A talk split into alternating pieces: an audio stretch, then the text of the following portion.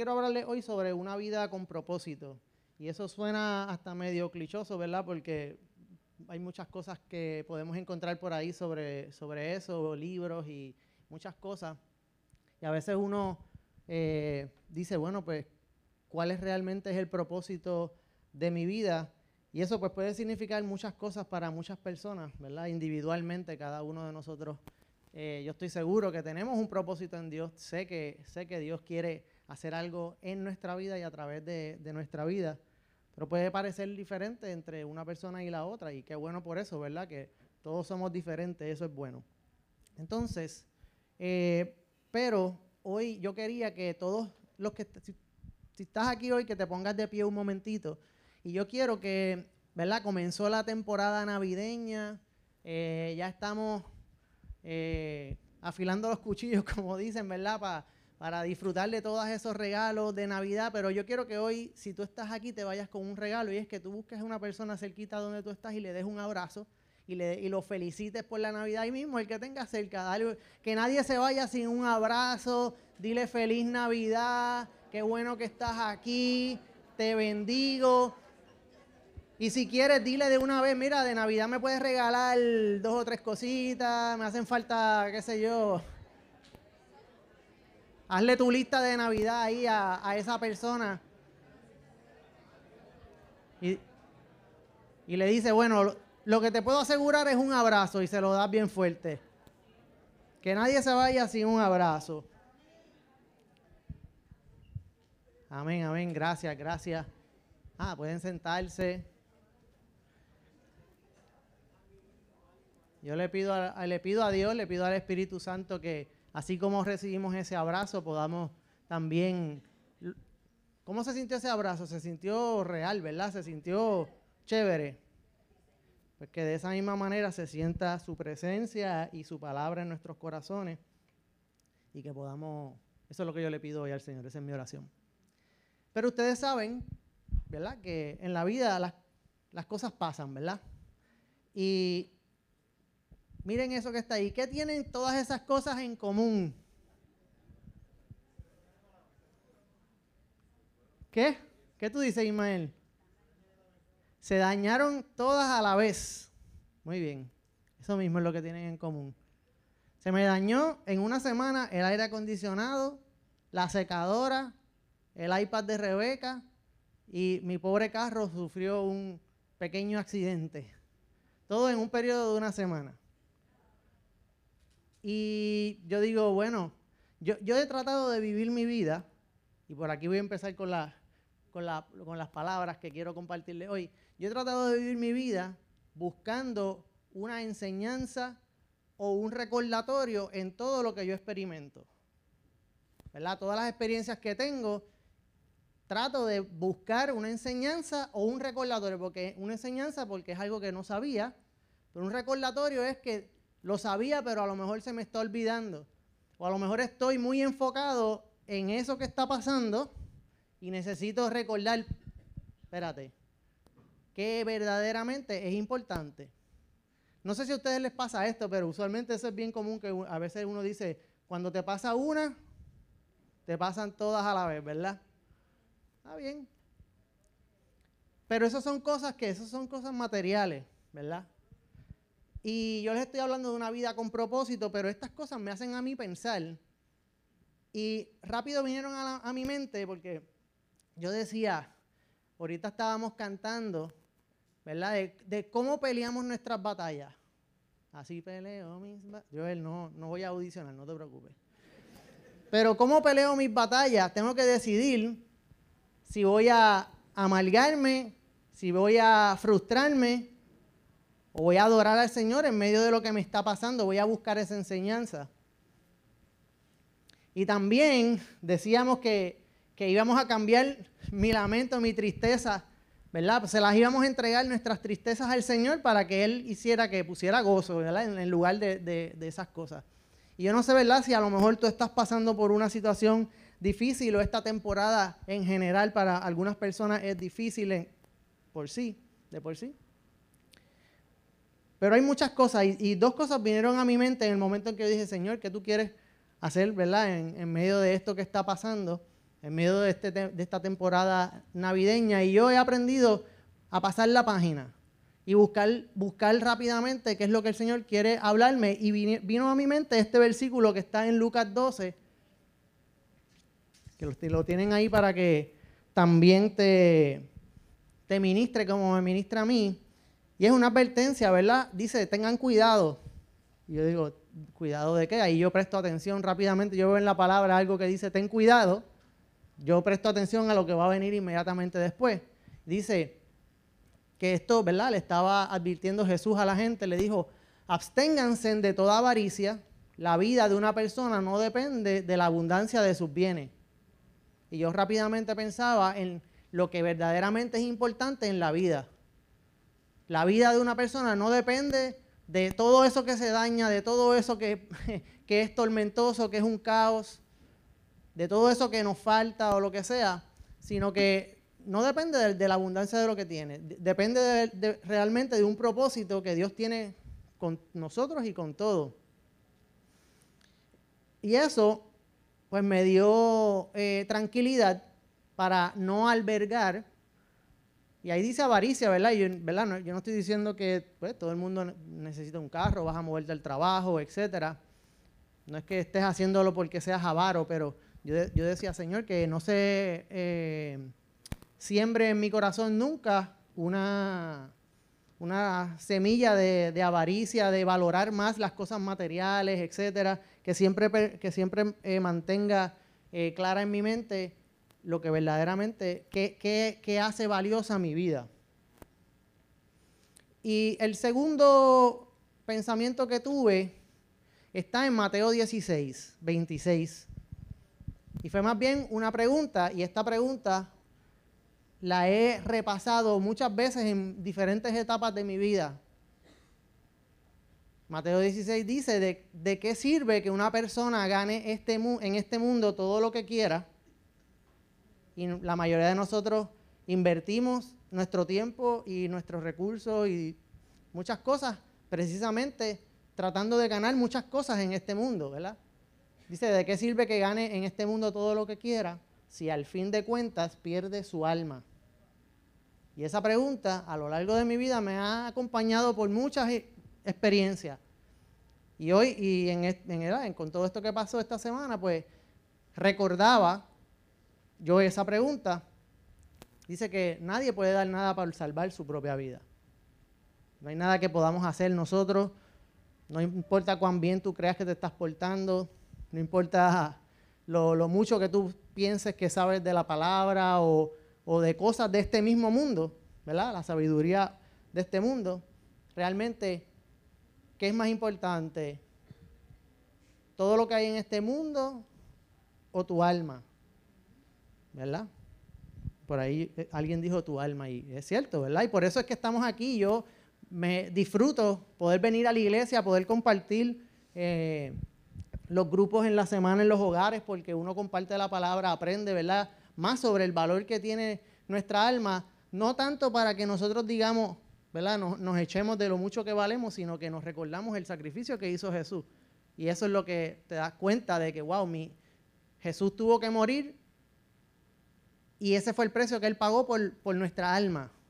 Y para mí, pues eso cobra mucha relevancia cuando de momento paso por situaciones difíciles que tengo que, ¿verdad? Mi mente empieza rápido a pensar, ¿Cómo voy a bregar ahora con todo esto? Etcétera. Y a veces no tenemos respuesta a esas preguntas, a veces no tenemos recursos para lidiar con, eso que está pasando, ¿verdad? Este, pero yo recordaba todo esto y, le daba gracias a Dios porque me daba cuenta de que no, no, vale la pena. Mi, mi, mi, mi, batalla yo la, yo la peleo quitando el enfoque de esas cosas que, tal vez pueden hacerme daño, que se pueden sembrar en mi corazón de una manera negativa y buscando en su palabra algo que afirme mi corazón y que me ayude a tener esperanza a de que algo mejor va a suceder. Amén. Entonces, cuando escuchaba yo eh, esta pregunta en mi mente una y otra vez, hace poco se, diría yo, eh, ah, y esto era lo que, esto era lo que yo pensaba. Yo, yo pensaba cómo entonces se determina el valor de una persona, ¿verdad? Y el valor de esa persona lo determina Dios, lo determina, ¿verdad? Cuando, cuando Dios nos da forma en el 20 de nuestra madre, ahí tu, tu vida cobra un valor y tu vida cobra un propósito, porque cuando venimos a este mundo de esa manera, Dios tiene un propósito con nosotros y yo creo que es eh, deber nuestro buscar, ¿verdad? ¿Cuál es ese propósito? Y entonces, yo veía este, esta semana eh, en las redes sociales, se, compartió mucho un video y hablaba sobre, eh, sobre esto. Decía que no es lo mismo vivir una vida de éxito que una vida con propósito. Y ese, esa frase se hizo real y viral, digamos, en las casas de muchísimas miles de personas que estaban viendo un evento musical, un concierto, y se, pudo plasmar esto en la vida, en los corazones de mucha gente. Escuchó ese mensaje, o al menos estas palabras. No es lo mismo vivir una vida de, éxito que una vida con propósito. Y ahí pensaba yo sobre todas esas cosas, realmente, qué es lo que vale ¿verdad? En mi vida y cómo, cómo yo puedo vivir mi vida de propósito en Dios.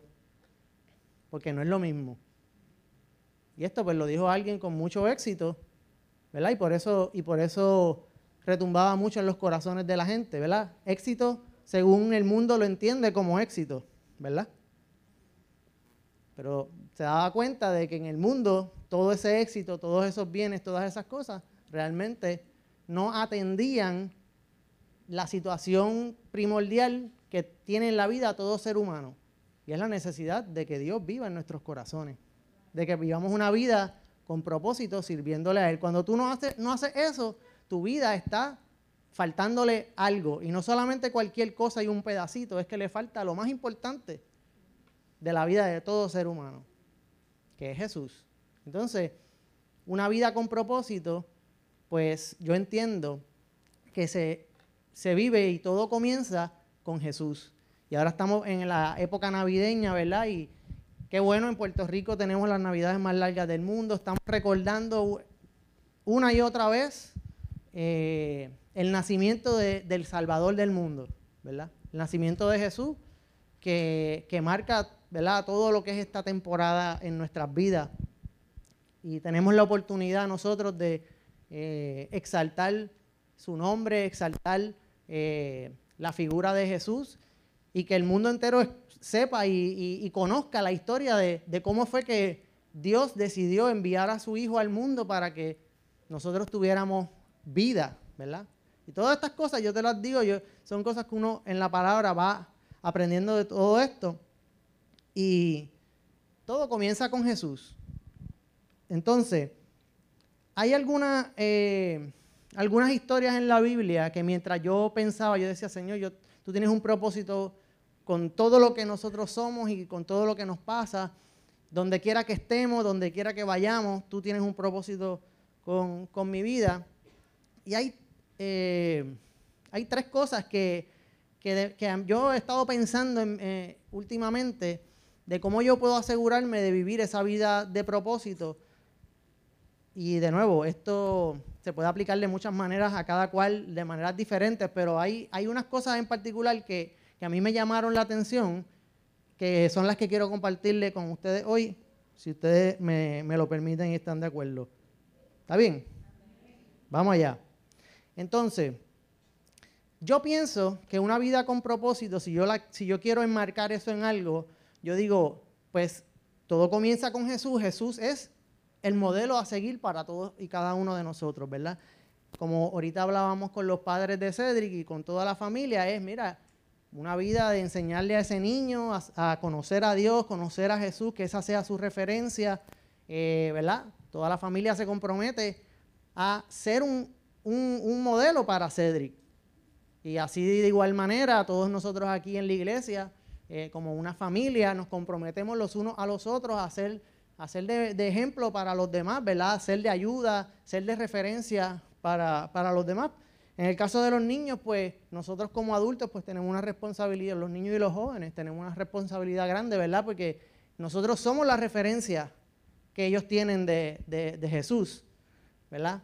Y, eso pues para mí cobra mucha, mucha, mucha relevancia porque entonces la manera en la que yo me conduzco mi vida, tomo decisiones, las cosas que digo, tengo una responsabilidad y esto, créanme que no tiene nada que ver con quien yo soy. Esto yo creo que es algo que todos deberíamos tener ese sentido de, de llamémoslo responsabilidad, ¿verdad? Pero Jesús es nuestro modelo. Entonces, si yo quiero que veamos una porción que está en el libro, en el capítulo 16 del libro de Mateo, y, que vayamos viendo varias cosas que pasaron ahí. Y yo voy a resaltar en particular tres cosas que, que a mí me llaman la atención sobre cómo yo debo de vivir mi vida o qué cosas yo debo de atender en mi vida porque quiero, porque quiero tener una vida con propósito, ¿verdad? Que mi vida pueda significar algo. Y miren, miren, miren cómo empieza esta parte, de la historia. Dice en Mateo 16 que cuando llegó a la región de Cesarea de Filipo, Jesús le preguntó a sus discípulos, venían caminando, llegaron a esta ciudad, y le hizo esta pregunta, ¿quién dice la gente que es el Hijo del Hombre refiriéndose a sí mismo? Y le preguntaba a él a los discípulos.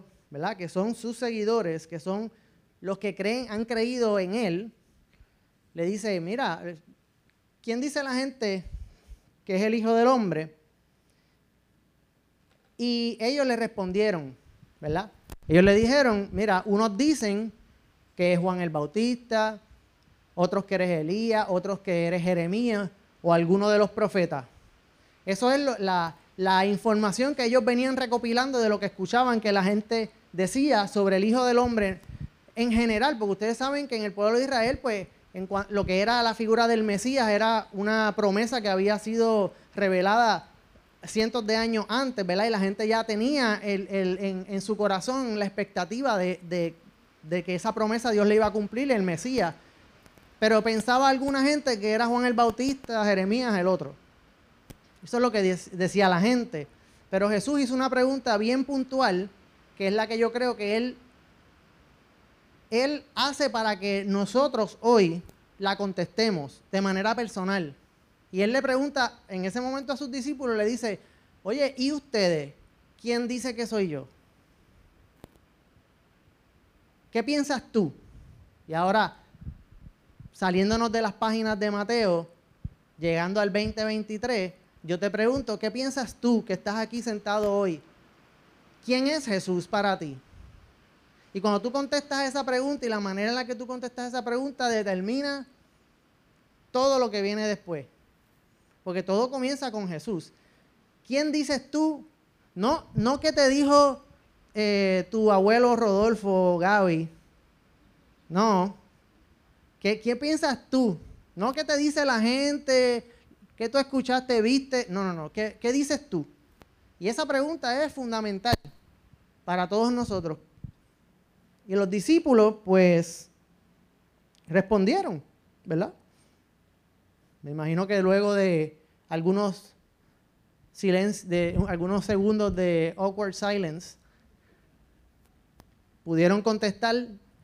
Y ustedes saben que, pues, el primero que va a contestar es Pedro por su personalidad, ¿verdad? Él el que quiere levantar la mano primero. Y él le dijo, mira, tú eres el Cristo, el Hijo del Dios viviente, le afirmó Simón Pedro. Y Jesús le dice, dichoso tú Simón, hijo de Jonás, porque eso no te lo reveló ningún mortal. ¿verdad? Otras versiones dicen, no te lo reveló ni, ni carne ni sangre, ¿verdad? Ahí no old school. Sino mi Padre que está en el cielo es el que te está revelando quién soy yo. Yo te digo que tú eres Pedro, sobre esa, esta roca edificaré mi iglesia y las puertas de los dominios de la muerte no prevalecerán contra ella. Es el principio, es el primer paso para toda persona que tiene que dar es reconocer quién es Jesús para ti. Y Pedro contestó muy bien esa, esa pregunta porque dice, tú eres el Cristo. Cristo tiene que ver con la figura del Mesías, tiene ¿Qué significa eso? Significa el enviado, significa que es el Hijo de Dios, ¿verdad? Eso es lo que es Cristo, eso es lo que es Mesías. Y cuando tú ¿verdad? Esto puede sonar bien fundamental y dice, Juanqui, ya yo sé todas esas cosas hace tiempo, yo vengo aquí hace 80 años. Está bien, pero esa pregunta día a día uno se la hace porque todos los días experimentamos diferentes cosas y a veces, sin darnos cuenta, ponemos nuestra mirada en las cosas de este mundo, a veces ponemos a, a otras cosas en el lugar que le pertenece a Dios y a veces lo hacemos inconscientemente, a veces con conciencia. Pero es importante que nosotros podamos, ¿verdad? Comenzar, paso número uno, como dicen, es reconocer que Jesucristo es el Hijo de Dios, que Él es el único Dios verdadero, que Él es el enviado por Dios para restaurar la relación que estaba rota entre los seres humanos y Dios. Y que Él es el camino, la verdad y la vida, y nadie puede llegar al Padre si no es por Jesús. Así que si tú no empiezas por ahí, te va a ser difícil. Y esa es la pregunta que yo le hago hoy a ustedes. Entonces, dice después en el mismo capítulo, sigue Jesús diciendo, le dice, te daré las llaves del reino de los cielos, todo lo que ates en la tierra quedará atado en el cielo, y todo lo que desates en la tierra quedará desatado en el cielo, dándole unas instrucciones ahí sobre cómo es que funciona el reino de los cielos. Ahorita Ismael estaba hablando de la importancia del reino y el reino, cómo funciona el reino de los cielos, cómo funciona el reino de las tinieblas y todas estas cosas. Y de eso pudiéramos hablar mucha más profundidad. Y después Jesús le dice que les ordenó a los discípulos que no le dijeran a nadie que era el Cristo. Esto no significa, para mí esa, esa, esa oración final tiene mucha relevancia con lo que tiene que ver con propósito. Porque para mí propósito tiene que ver mucho con timing. ¿Cómo se dice timing? Eh, el tiempo, ¿verdad? Tiene, porque Jesús quería que el mundo entero conociera quién Él era. ¿Sí o no? Sí, pero en este momento no. Porque no le está diciendo, quédense callados, esto es entre nosotros, más nadie se va a enterar. En este momento Él no quería que eso pasara porque había hay un timing de las cosas que tiene que ver con propósito. Y a veces nosotros vivimos la vida queriéndonos adelantar a los tiempos de Dios.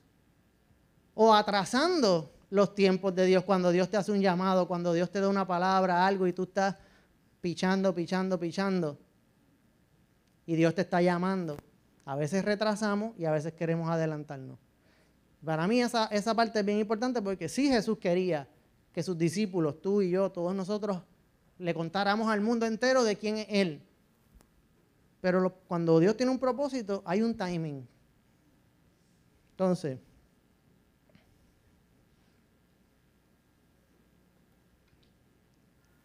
si vamos un poquito para atrás, en, el mismo libro de Mateo, en el capítulo 6, está esta porción que dice. Hablando sobre lo del valor del ser humano y todas estas cosas, dice, no traten de amontonar riquezas aquí en la tierra esas cosas se echan a perder o son destruidas por la polilla. Además, los ladrones pueden entrar y pueden robarlas. Es mejor que amontonen riquezas en el cielo. De nuevo, dándonos un poco de, un poco de luz a cómo es que funcionan las, las cosas de Dios, a qué cosas uno tiene que verdaderamente darle importancia. Dice, amontona riquezas en el cielo. Allí nada se echa a perder, ni la polilla lo destruye. Tampoco los ladrones pueden entrar y robar. Recuerden que la verdadera riqueza consiste en obedecerme de todo corazón. Y eso también es, wow, la verdadera riqueza consiste en obedecer. Pero si tú llevas aunque sea un tiempito en los caminos del Señor, yo no sé si tú vas a estar de acuerdo conmigo, pero a veces Dios nos da unas instrucciones y a nosotros nos toca obedecer algo y, lo que aparenta al principio es que va a ser qué? Una pérdida. Parece que tengo que soltar algo, parece que me va a costar mucho, parece que no lo voy a poder lograr. No, no, tengo las herramientas, no tengo la preparación, el conocimiento, la sabiduría, y por ahí hacemos una lista de excusas, ¿verdad? Pero muchas veces Dios nos pone en un camino en una dirección y, al principio obedecerle parece que no me estoy haciendo más rico, parece que estoy perdiendo. Pero ahí donde está la magia de lo que, de, cómo, de lo que hace Dios, ¿verdad? Para que nuestros ojos no estén puestos en la riqueza, sino que estén puestos en Él y tú puedas ganar lo que es la fe, lo que es caminar en fe y puedas darle la oportunidad al Espíritu Santo a que te lleve a alcanzar aquellas cosas que Dios tiene para ti. Pero al final hay riqueza cuando obedecemos a Dios. No se trata de que necesariamente yo voy a llegar ahora a casa y todas esas cosas están arregladas. Yo quisiera, ¿verdad? Pero no. A lo mejor, pues, algo va a cambiar, sin duda. Sin duda me va a costar. Pero mi verdadera riqueza está en obedecer de todo corazón al Señor y ahí hay ganancia. Siempre. No importa cómo parezca al principio. Y esa es la parte que yo, ¿verdad? Les quiero compartir a ustedes hoy para que a lo mejor tú estás en esa primera etapa donde Dios te está pidiendo algo y parece que es una pérdida, parece que, que, no, no, no lo vas a lograr. Timing, dale break obedece al Señor y Él va a hacer su obra, porque Él no falla. Entonces, ya para ir eh, avanzando aquí, de las tres cosas que yo le estaba diciendo que quería compartirles, cosas que me, estaban eh, bregando en la mente sobre una vida con propósito y qué se supone que, que, yo haga, cómo se supone que se vea eso. Estas tres, tres cosas vinieron a mi mente de una manera media weird, pero yo, era, yo decía, Señor, que yo, que yo nunca me, me encuentre en esa posición de estas tres historias, ¿verdad? Que, que, que, en esa vida de propósito que tú me lleves, yo no me desvíe y, y, comience a ver las cosas de una manera equivocada. Y nunca quiero verme en esa, en esa posición. Y se las comparto para que ustedes sepan que, ¿verdad? Para que ustedes si entienden que esto es, valioso, pues también les ayude. Y es que, número uno, nosotros como discípulos del Señor, nuestro propósito no es juzgar. Y, les quiero llevar a esta porción de la Escritura que siempre es media difícil de tragar, pero vamos allá. Dice, hay de ustedes, maestros de la ley y fariseos hipócritas. Yo sé que le está hablando a la, o sea, le está hablando a la gente de la iglesia, a los que se supone que son los representantes de Él ante el mundo. Y eso no es algo para mí, cuando yo leo esto, ¿verdad? Yo no lo miro como algo exclusivo de que esto es un problema de Nani. No, o para traérselo aquí ahora. Cuando habla ahí de los fariseos, los maestros de la ley, esto no es los maestros que están allá arriba con Tim Jesus y Nani que se para aquí o Ismael que trae unas enseñanzas. Para mí esto es para todos nosotros que somos representantes de Dios aquí en la tierra. Sin importar que tú te pares en un altar o no, si eres un adorador o lo que sea, para mí tú eres una persona de influencia donde quiera que tú estés y esto te toca. Y a mí también. Dice, limpien, eh, perdóname, limpian el vaso y el plato por fuera, pero por dentro están llenos de robo y falta de dominio propio. Fariseo ciego limpia primero por dentro el vaso y el plato y así quedará limpio también por fuera. Dice, hay de ustedes maestros de la ley, fariseos hipócritas, que son como sepulcros. Esa palabra a mí nunca me sale. Sepulcros. Tengo 20 mil problemas con decir esa palabra. Eso blanqueado, ya. Por fuera lucen hermosos, pero por dentro están llenos de huesos muertos y de impurezas. Así también ustedes por fuera dan la impresión de ser justos, pero por dentro están llenos de hipocresía y de maldad. Ay, ay, ay. Los otros días Eduardo decía, no, estamos en la época navideña, no se puede, eh, ¿quién dice que no se puede hablar de cosas que sean fuertes, verdad? Decía, los mensajes tienen que ser bonitos en la Navidad y, Dios me da estas cosas y yo digo, Señor, pues, ¿qué tú, ¿por qué tú me mandas a hacer esto? Yo estoy siendo obediente, ¿está bien? Yo no estoy diciendo que ustedes son hipócritas ni nada por el estilo. Yo estoy diciendo que yo nunca quiero estar en esa posición. Donde yo crea que, por ser un hijo de Dios, estoy por encima de las demás personas, que tengo un lugar para juzgar a los demás. Yo nunca quiero estar en la posición donde por fuera parezca algo, pero por dentro no sea real. Porque de eso se trata esto, no es, no es de señalar y decir, ah, ustedes son unos hipócritas. Es una, una enseñanza para, para mí, lo es, una enseñanza de que yo me tengo que preocupar primero por lo de adentro. Eso es lo que yo veo ahí. Yo me tengo que preocupar por lo de adentro, por mi corazón. Ahorita hablábamos de guardar el corazón de este niño que estábamos presentando. ¿Por qué? Porque es tu alma lo valioso, es tu corazón. De ahí surge, eh, la palabra dice que guardes tu corazón, ¿por qué? No es un capricho de Dios porque sí. ¿Por qué hay que guardar el corazón, Alex? Porque de él mana la vida. Todo fluye y surge de ahí. Y por eso es que es importante guardar el corazón. Que no esté lleno de, de impurezas, de hipocresía, de maldad. Que parezca algo por fuera y que por dentro no, no lo sea. No, nuestro propósito como hijos de Dios no es juzgar.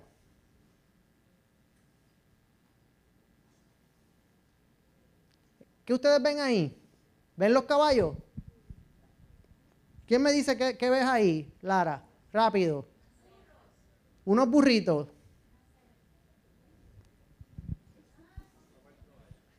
Un papel toalla, dice Alex. Esta es una foto que se ganó eh, un premio, un reconocimiento o algo. No, no recuerdo bien. ¿Qué ven ahí? Hay uno que se salió del camino. ustedes son muy inteligentes. Muy profundos. Nada, la, imagen cuando tú la miras primero parece que hay unos caballos negros, algún animal ahí, lo que sea, pero cuando tú le das zoom es que te das cuenta de verdad que hay una cebra. ¿Verdad? Hay una cebra y el sol le está dando de este lado y entonces se está reflejando la sombra al otro lado. ¿Ven la cebra? Todos son cebras. No hay ningún caballo negro ahí. Se le cayeron las rayas, bueno, se, llenaron de rayas negras completo. Pues, pues mira, que yo te traigo esto es una cosa para que tú sepas que a veces nosotros juzgamos las cosas, pero es que a veces no tenemos la mejor perspectiva de las cosas. Y estamos equivocados y estamos viendo caballos donde lo que hay son cebras. Y uno tiene que saber ¿Dónde uno está parado con esa capacidad que uno tiene de discernir las cosas? A veces es difícil. No juzguemos las cosas. ¿Y esa? ¿La cebra que te está mirando es la, de, la de la derecha o es la de la izquierda? ¿O, o eso es una cebra con dos cuerpos? ¿Quién dice, quién, quién dice, quién es team derecha? Team izquierda. Y los demás no saben, ¿verdad? No quieren juzgar. Muy bien.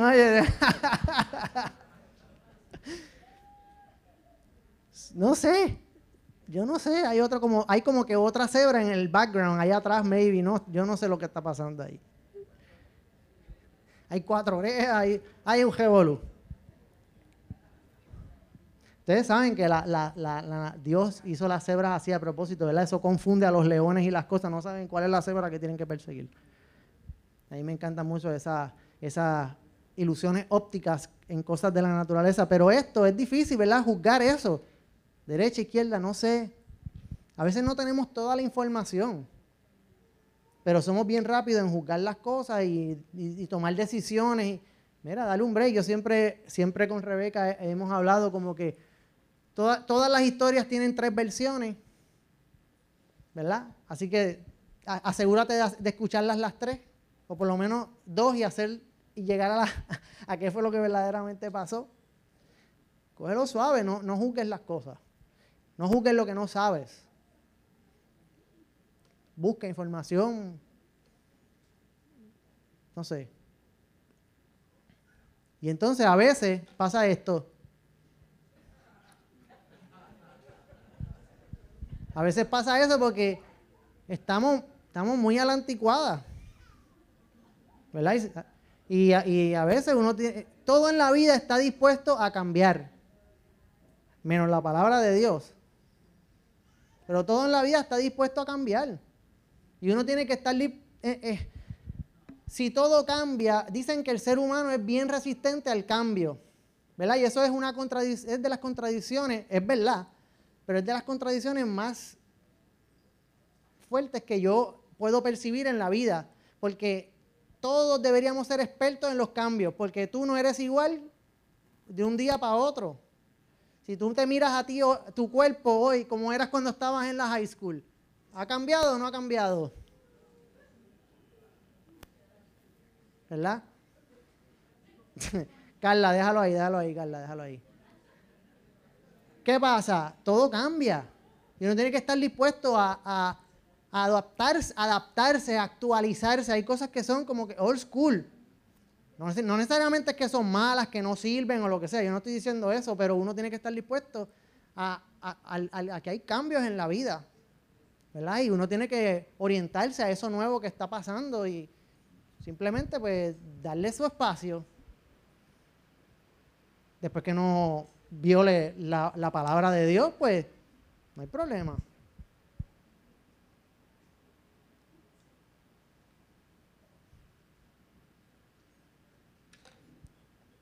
Próxima. Yo espero que eso haya podido darles un poco de esas cosas visuales a mí me como que me, ayudan a sembrar bien el pensamiento y decir, ok, tengo esta referencia. Número dos, tu propósito es obedecer. Ahorita hablábamos de la riqueza que había en obedecer. Volvemos aquí a Mateo 16 porque no me he ido. Fíjate que lo que estoy haciendo es, yo empecé hablándote de, de, de las primeras cosas que te hablé eran sobre la pregunta de ¿De qué le sirve a una persona ganar todo en el mundo si pierde su alma, verdad?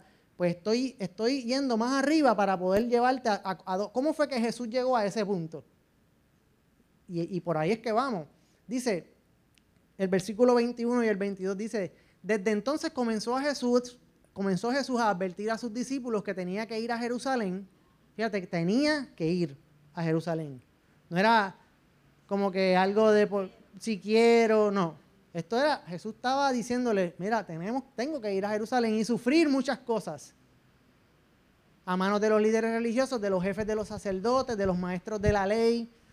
También era necesario que lo mataran y al tercer día resucitara. Pedro lo llevó aparte y comenzó a reprenderlo. Y yo digo, oh, oh, aquí viene Pedro otra vez. ¿Tú te imaginas? ¿Tú te imaginas eso? Reprendiendo a Jesús. Tipo es bravo de verdad.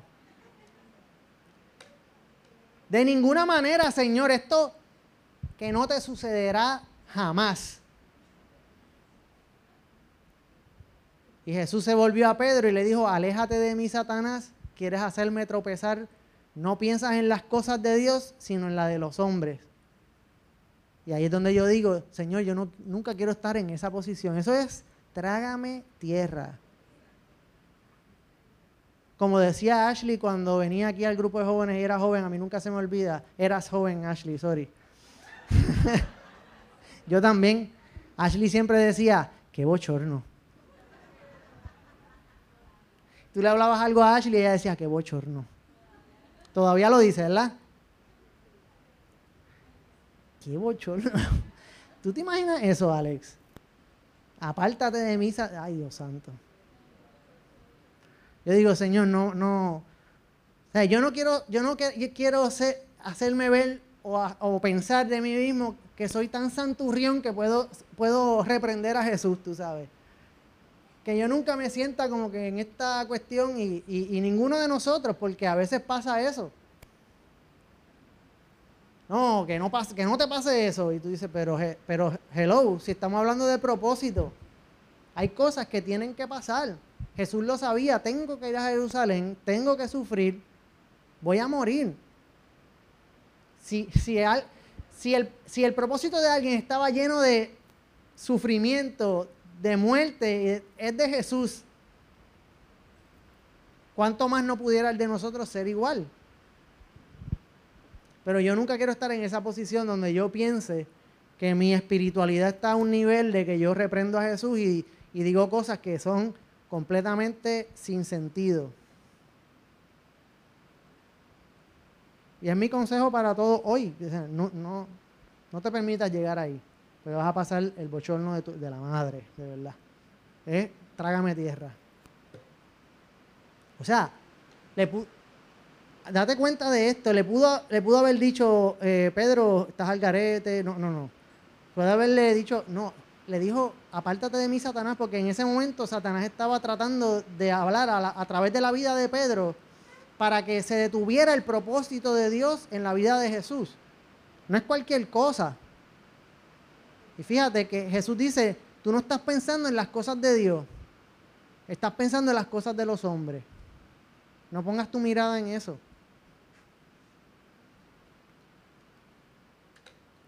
Tercero, para terminar.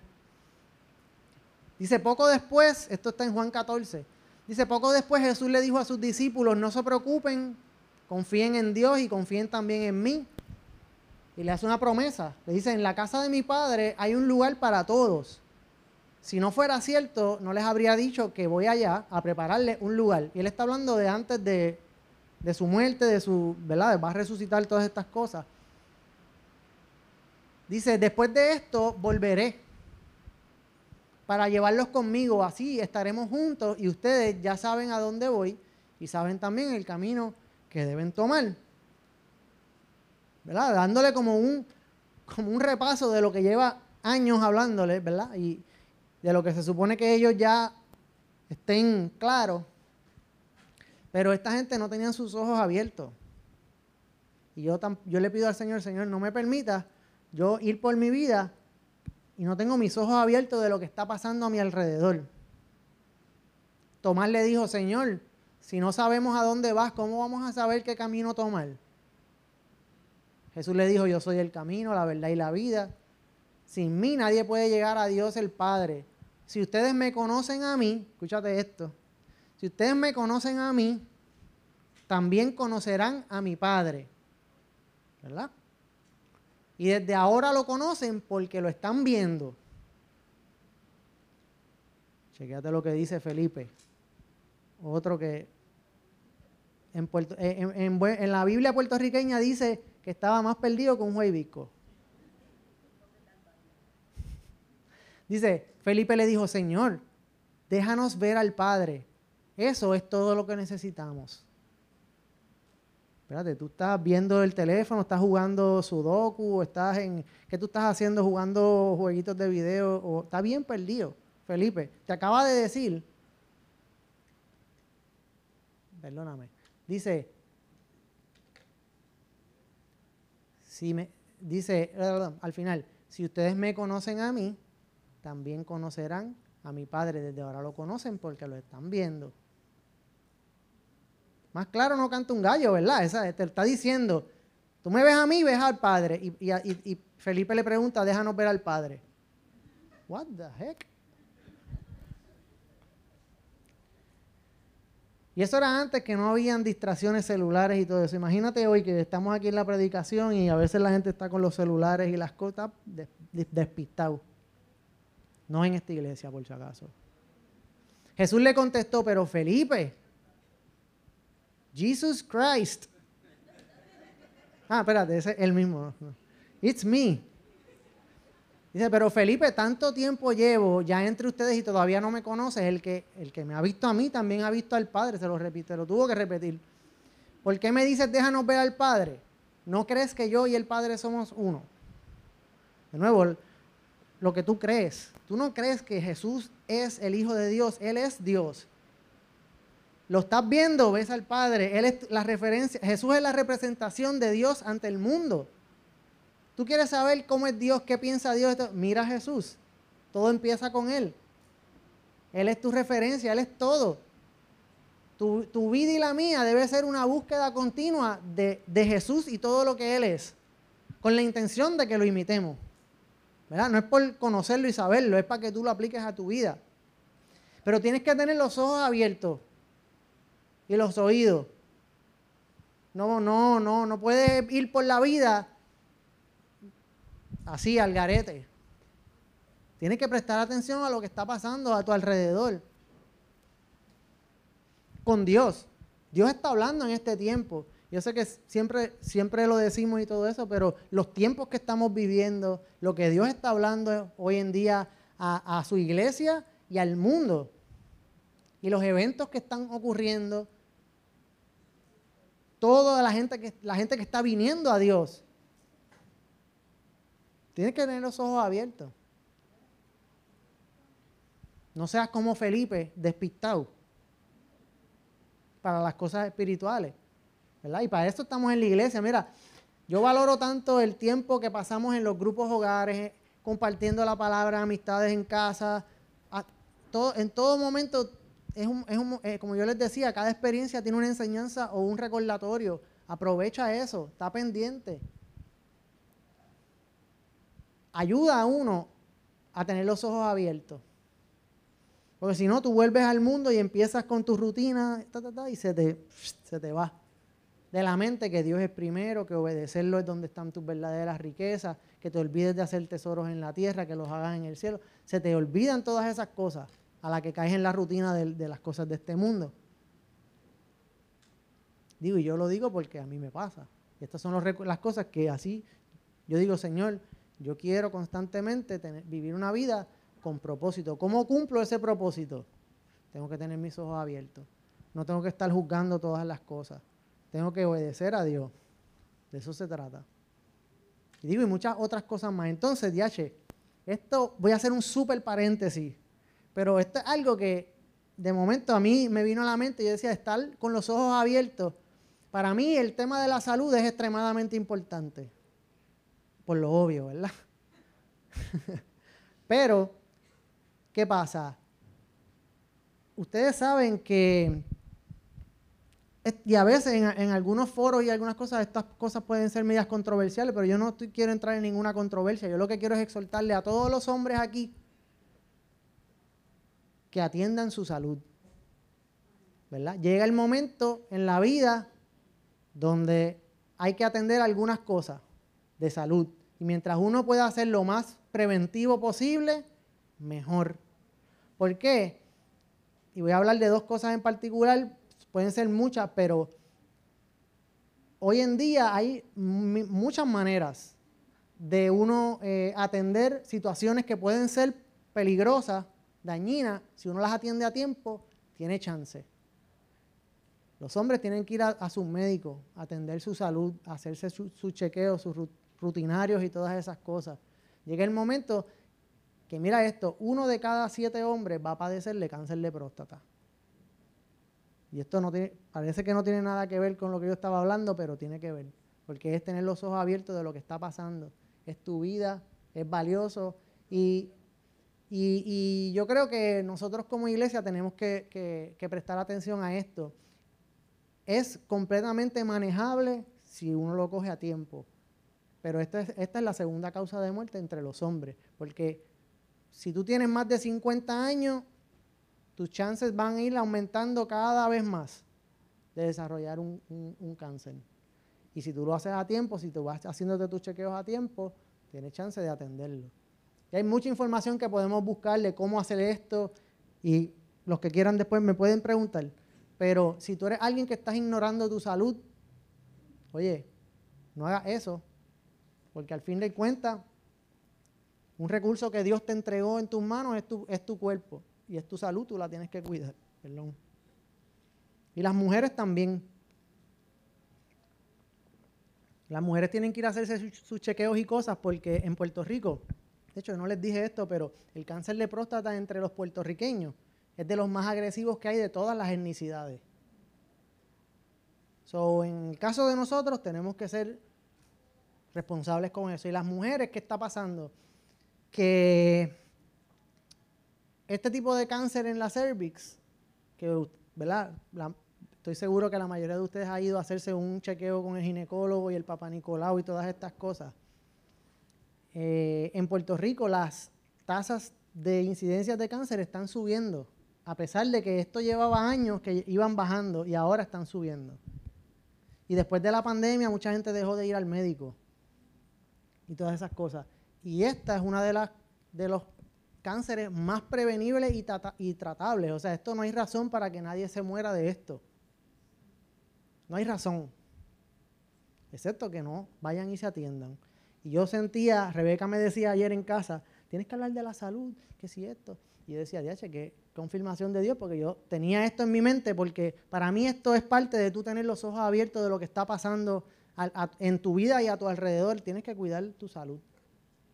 Y sentía la responsabilidad, por algunas cosas que no voy a entrar ahora, pero la responsabilidad de decírselo, porque estos son solamente dos cosas que yo estoy mencionando, pero si usted padece de una condición crónica y tiene que atender diabetes o lo que sea, la presión, todas esas cosas, haga, haga atiéndase a tiempo, haga, las cosas como, como son, ¿verdad? Y a la misma vez, ponga su confianza en Dios, ore por su salud, ore por un milagro, ¿verdad? Seguimos haciendo esas cosas porque en eso creemos, pero es nuestra responsabilidad hacer estas cosas también.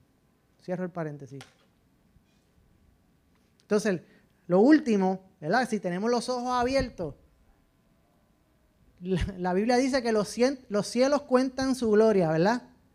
Y a lo mejor es un show de drones saliendo del concierto de Daddy Yankee que te dicen que Cristo viene.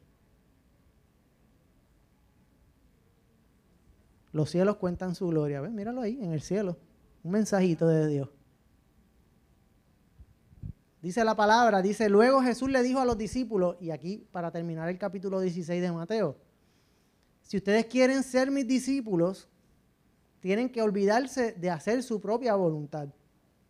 ¿Verdad? Tu vida ya no es tuya. Ahora Cristo vive en ti. Dice, tienen que estar dispuestos a cargar su cruz y a hacer lo que yo les diga.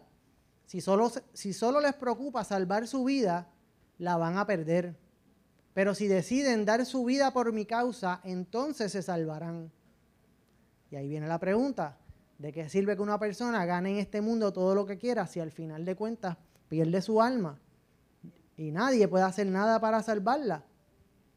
Dice, porque yo, el Hijo del Hombre, vendré pronto con el poder de Dios y con mis ángeles para darles su premio a los que hicieron el bien y para castigar a los que hicieron el mal. Les aseguro que algunos de ustedes que están aquí conmigo no morirán hasta que me vean reinar, porque Cristo viene. Y esa es la realidad, esa es la promesa de Dios. ¿Que cuándo? No sabemos. Pero, y no vivimos con ansiedad de cuándo. Vivimos simplemente con la seguridad de que estamos día a día haciendo las cosas en obediencia. Y cuando llegue, llegó. Pero viene. No puedes vivir tu vida ignorando eso. Porque va a haber un premio o un castigo. ¿Verdad? Y qué, qué impresionante. Mira a ver si tú ves a alguien de Cristo, ¿verdad? Y vida saliendo ahí del concierto. No. Ah, no, perdón, ¿verdad? No. No viste a nadie ahí, Eduardo. Un mensajito, Cristo viene. Y ahora Dios está hablando de múltiples maneras. Digo, siempre lo ha hecho. Pero Dios está hablando de innumerables maneras. Y yo estoy seguro que va a ser glorioso. Yo estoy seguro que va a ser una experiencia, wow, Así que Jesús se lo dijo, vendré pronto.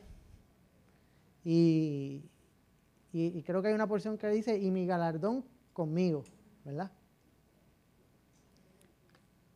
Todo comienza con Jesús y todo termina con Jesús. Yo le voy a pedir ahí que te pongas de pie y al grupo que si quiere me acompañe. Y hoy quiero hacer un llamado, ¿verdad? A que si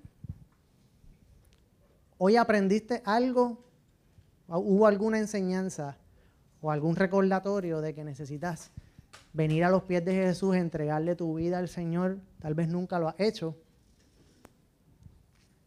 Me encantaría poder orar con ustedes si, si ese es el caso.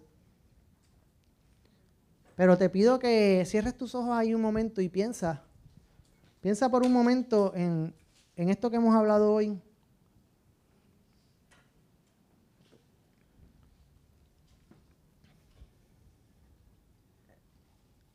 y la importancia que cobra hoy la presencia, la figura de Jesús en nuestras vidas. Y tal vez tú tienes alguna petición delante del Señor, tal vez quisieras que, que el Señor te, te ayude en medio de algún proceso que estés pasando en tu vida algún momento de tristeza que hoy te toca entregarla para que se convierta en gozo, algún momento de reto en tu vida que necesitas tal vez pedirle perdón al Señor. Tal vez hoy el Espíritu Santo te habló a través de algo que, que vimos y, necesitas venir ante los pies del Señor, pues yo te pido que, pases al frente, que que queremos orar contigo.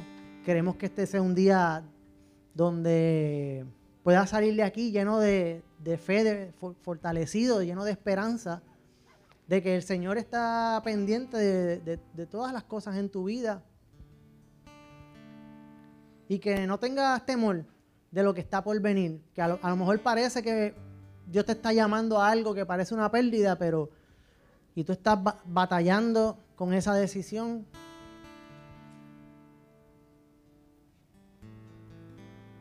que puedas venir delante del Señor y yo le pido, ¿verdad? Que le doy más bien le doy las gracias a todos los que se conectaron con nosotros a través de las redes. Gracias por estar ahí. Se pueden comunicar con la iglesia. Con mucho gusto les vamos a atender y, y los despedimos hasta el domingo que viene. Gracias por conectarse.